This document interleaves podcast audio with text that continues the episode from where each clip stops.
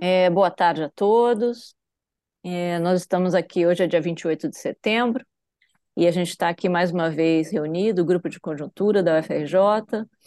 É, hoje a gente tem a participação do, do professor Antônio Lixa, e, e a gente é, gostaria de, de ouvi-lo né, a respeito das, das, é, inquieta das novas inquietações que os, é, que os analistas e os mercados andam tendo em relação à trajetória da, da, da política monetária aqui no Brasil e também no, é, em outros países é, do mundo, né?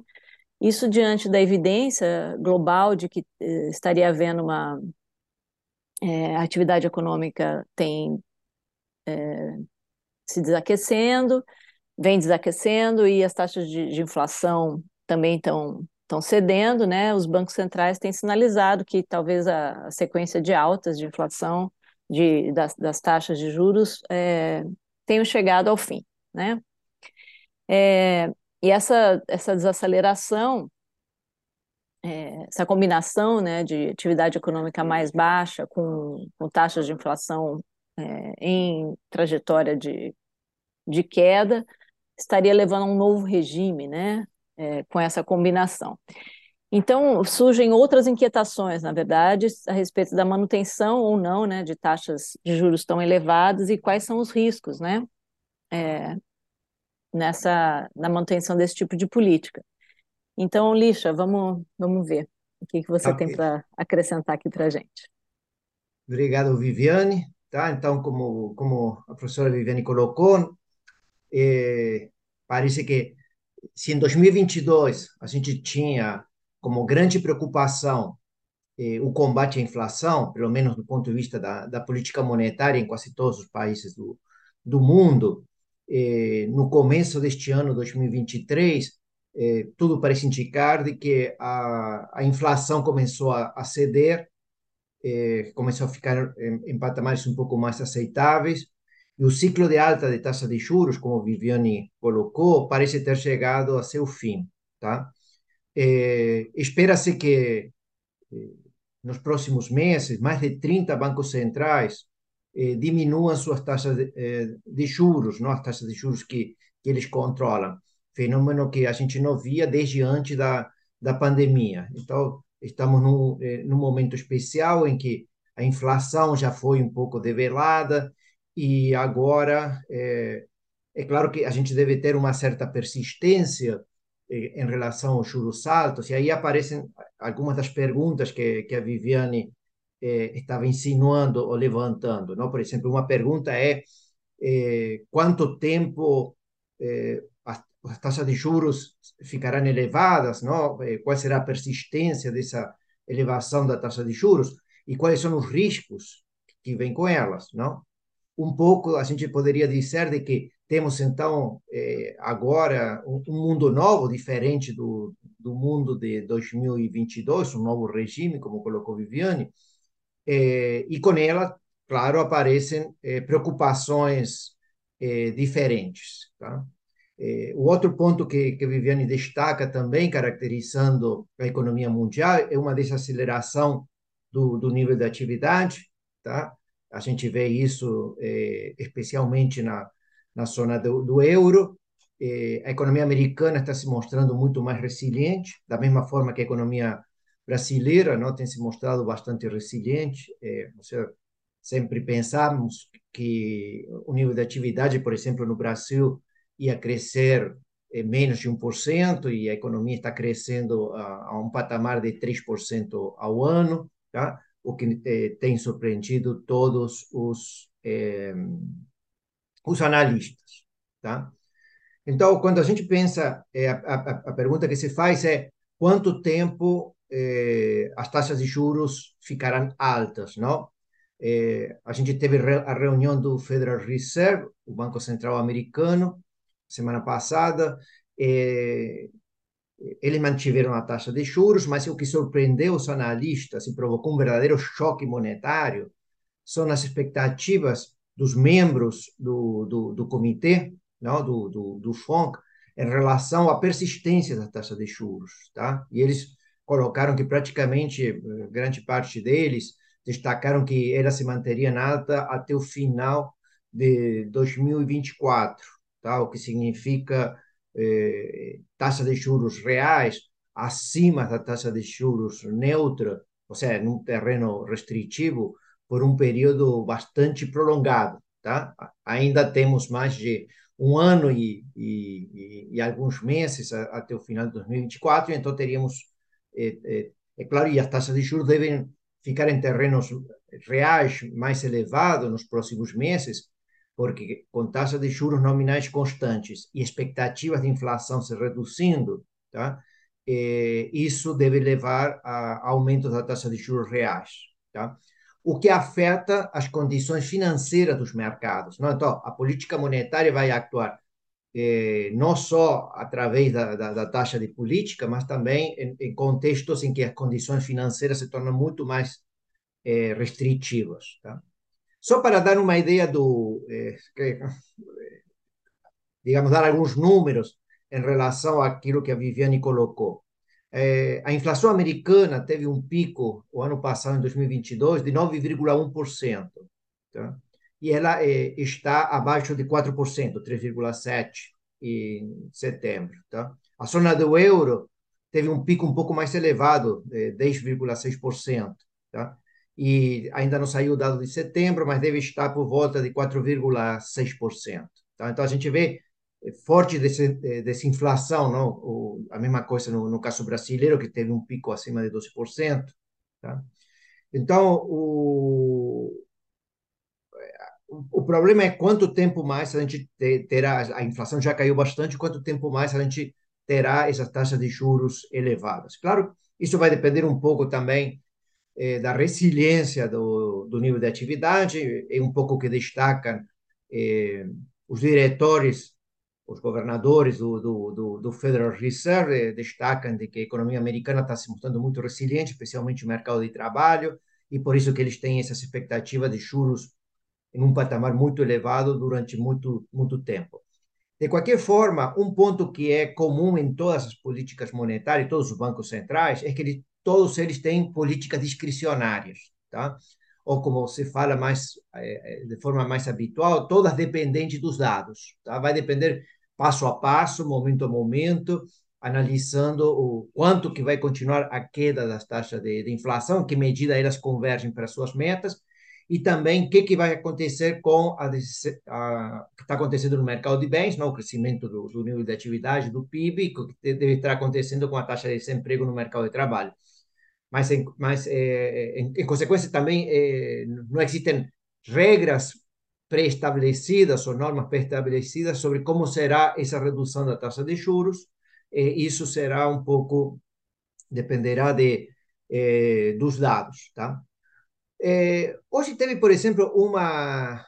Eh, no Instituto Peterson, em Washington, teve um seminário, uma apresentação do, do, do presidente do Federal Reserve de Chicago, Austin Goolsbee, e ele tem um título é, sugestivo, não? A, a, a, a, palestra dele, não? Ou seja, é, economia 2023 é, não é a política monetária de seu avô. Ou seja, um pouco a gente tem é, a ideia de que quando a gente é, pensa política monetária, política anti-inflacionária, a gente supõe que existe um conflito entre inflação e desemprego, tá? e que, em princípio, o principal determinante para reduzir a inflação são as taxas de salários, não se reduzir a inflação salarial. Tá? Mas eh, será que isso é necessário? A gente está vendo nos Estados Unidos uma redução do nível de atividade, do, da inflação, desculpe, da inflação, sem ter uma redução da, da inflação salarial. Tá? Então, eh, a pergunta que eh, o presidente do Federal Reserve de Chicago, ou do governador do Federal Reserve de Chicago, coloca é que é necessário ter uma eh, recessão, devemos continuar pensando que existe um conflito entre inflação e desemprego, não? ou como falam os economistas, não? Vamos ter que explorar essa curva de Phillips de, de, de curto prazo. Tá? Tudo parece indicar que não, isso que seria é, a política monetária de, de, nossos avós, não? ou seja, pensar a política monetária como se pensava nos anos, na década de 1960, 1970. Tá? É, é claro que, é, então, o que um pouco destaca ele é que a gente não deve é, analisar tanto é, a evolução dos salários, como podem existir outros é, indicadores antecedentes que sejam importantes, tá? O mais óbvio, o indicador mais importante que mais segue nos bancos centrais sempre são as expectativas de inflação dos agentes, tá? Esse é o, o tema central. Mas, por outro lado, existem também o acompanhamento de alguns preços, tá? Nos Estados Unidos é importante o, o preço ligado a, imóveis, aluguéis, tá? Eh, e, e, também muito o preço dos carros, tá? Ainda que o preço dos carros tem sido muito volátil, não? O preço dos carros subiu 40%, especialmente os carros carros novos o ano passado e agora depois caiu mais 40%, tem mostrado muita eh, volatilidade, tá? Eh, mas eh, um pouco também alguns preços que a gente acostuma acompanhar com o preço dos combustíveis, dos alimentos, parecem não ser também um bom guia sobre o que vai acontecer com a inflação, tá? E cada vez mais eh, eh, os bancos centrais começam a olhar para a produtividade, o que está acontecendo com a produtividade, porque esse choque de produtividade pode provocar eh, choques positivos, reduções de custos e melhoras no, nos indicadores de, de, de, inflação. Então, um pouco também a política monetária está mudando um pouco sobre, eh, sobre quais são as variáveis macroeconômicas que eles vão eh, olhar. Eu acho que basicamente hoje são expectativas e produtividade, tá? especialmente o olhar o que acontece com o produto potencial e a taxa de crescimento do produto potencial e o hiato do produto. Tá? Tem uma questão de debate aqui, inclusive no Brasil, não? um forte debate sobre a estimação do, do, do produto potencial do hiato produto está no centro da discussão hoje, não? E foi reconhecido pela eh, uma, uma diretora do Banco Central, a Fernanda Guardado, não? como que a gente tem que eh, revisar algumas dessas estimações. Tá? Mas voltando para o tema sobre eh, preocupações de, de esses juros altos, eu acho que o principal ponto, ou a, o principal problema deste novo, novo mundo, se os juros eh, caírem muito lentamente, ficarem em um patamar muito elevado, é o problema da estabilidade financeira. Tá? Paul Krugman esteve eh, anteontem em São Paulo, um seminário, e destacou esse problema, não? Ou seja, o grande problema do, de ter juros eh, de forma prolongada, eh, esse problema de afetar ativos financeiros, especialmente tanto a, ativos de dívida pública e os bônus, como ativos eh, privados, não? seja nações, seja eh, debêntures. Tá? É claro que quando é, a gente está pensando é, nesse preço de ativos, a gente tem que tomar cuidado sobre se a queda dos preços dos ativos, por exemplo, uma coisa que está preocupando hoje é, é a queda da, do mercado acionário americano, não? Standard Poor's 500 tem caído bastante, não? Em agosto caiu 1,7% e mais no que vai de setembro já caiu 5% tudo parece indicar que vai continuar caindo, tá? Ou seja, que eh, as valuations do preço das ações estão um pouco elevadas, não? E que existe um prêmio de risco na, nas ações, tá? Isso tem levado no, no mercado americano a que os agentes eh, saiam um pouco das ações e eh, levem para eh, a demanda de, de, de, títulos públicos, não? Que são demanda de, de renda fixa. Tá? Apesar disso, apesar de esse comportamento, eh, as taxas de juros dos títulos públicos americanos têm crescido, não? Assim, apesar de que eh, tem tido uma migração da, da, renda variável para a renda fixa, ainda assim o, os preços dos títulos públicos têm caído e os juros subidos, não? Eh, a, a, taxa de juros dos títulos de 10 anos, que são um pouco a referência, não? os T-bill, que são um pouco a referência do mercado, está acima de 4,6% tá? E, é, ao ano, não? Um patamar muito elevado para as referências dos últimos anos e deve continuar subindo no, na, nas próximas semanas. Tá? E, e então, é, temos aí algumas é, preocupações. É claro que quando a gente vê esse aumento dos juros longos e queda do preço das ações, é, a gente pode pensar que é um fenômeno temporário associado ao que a gente chama de psicologia de mercado, não? Então são questões secundárias, questões que não, não vão ser permanentes, mas temporárias, tá?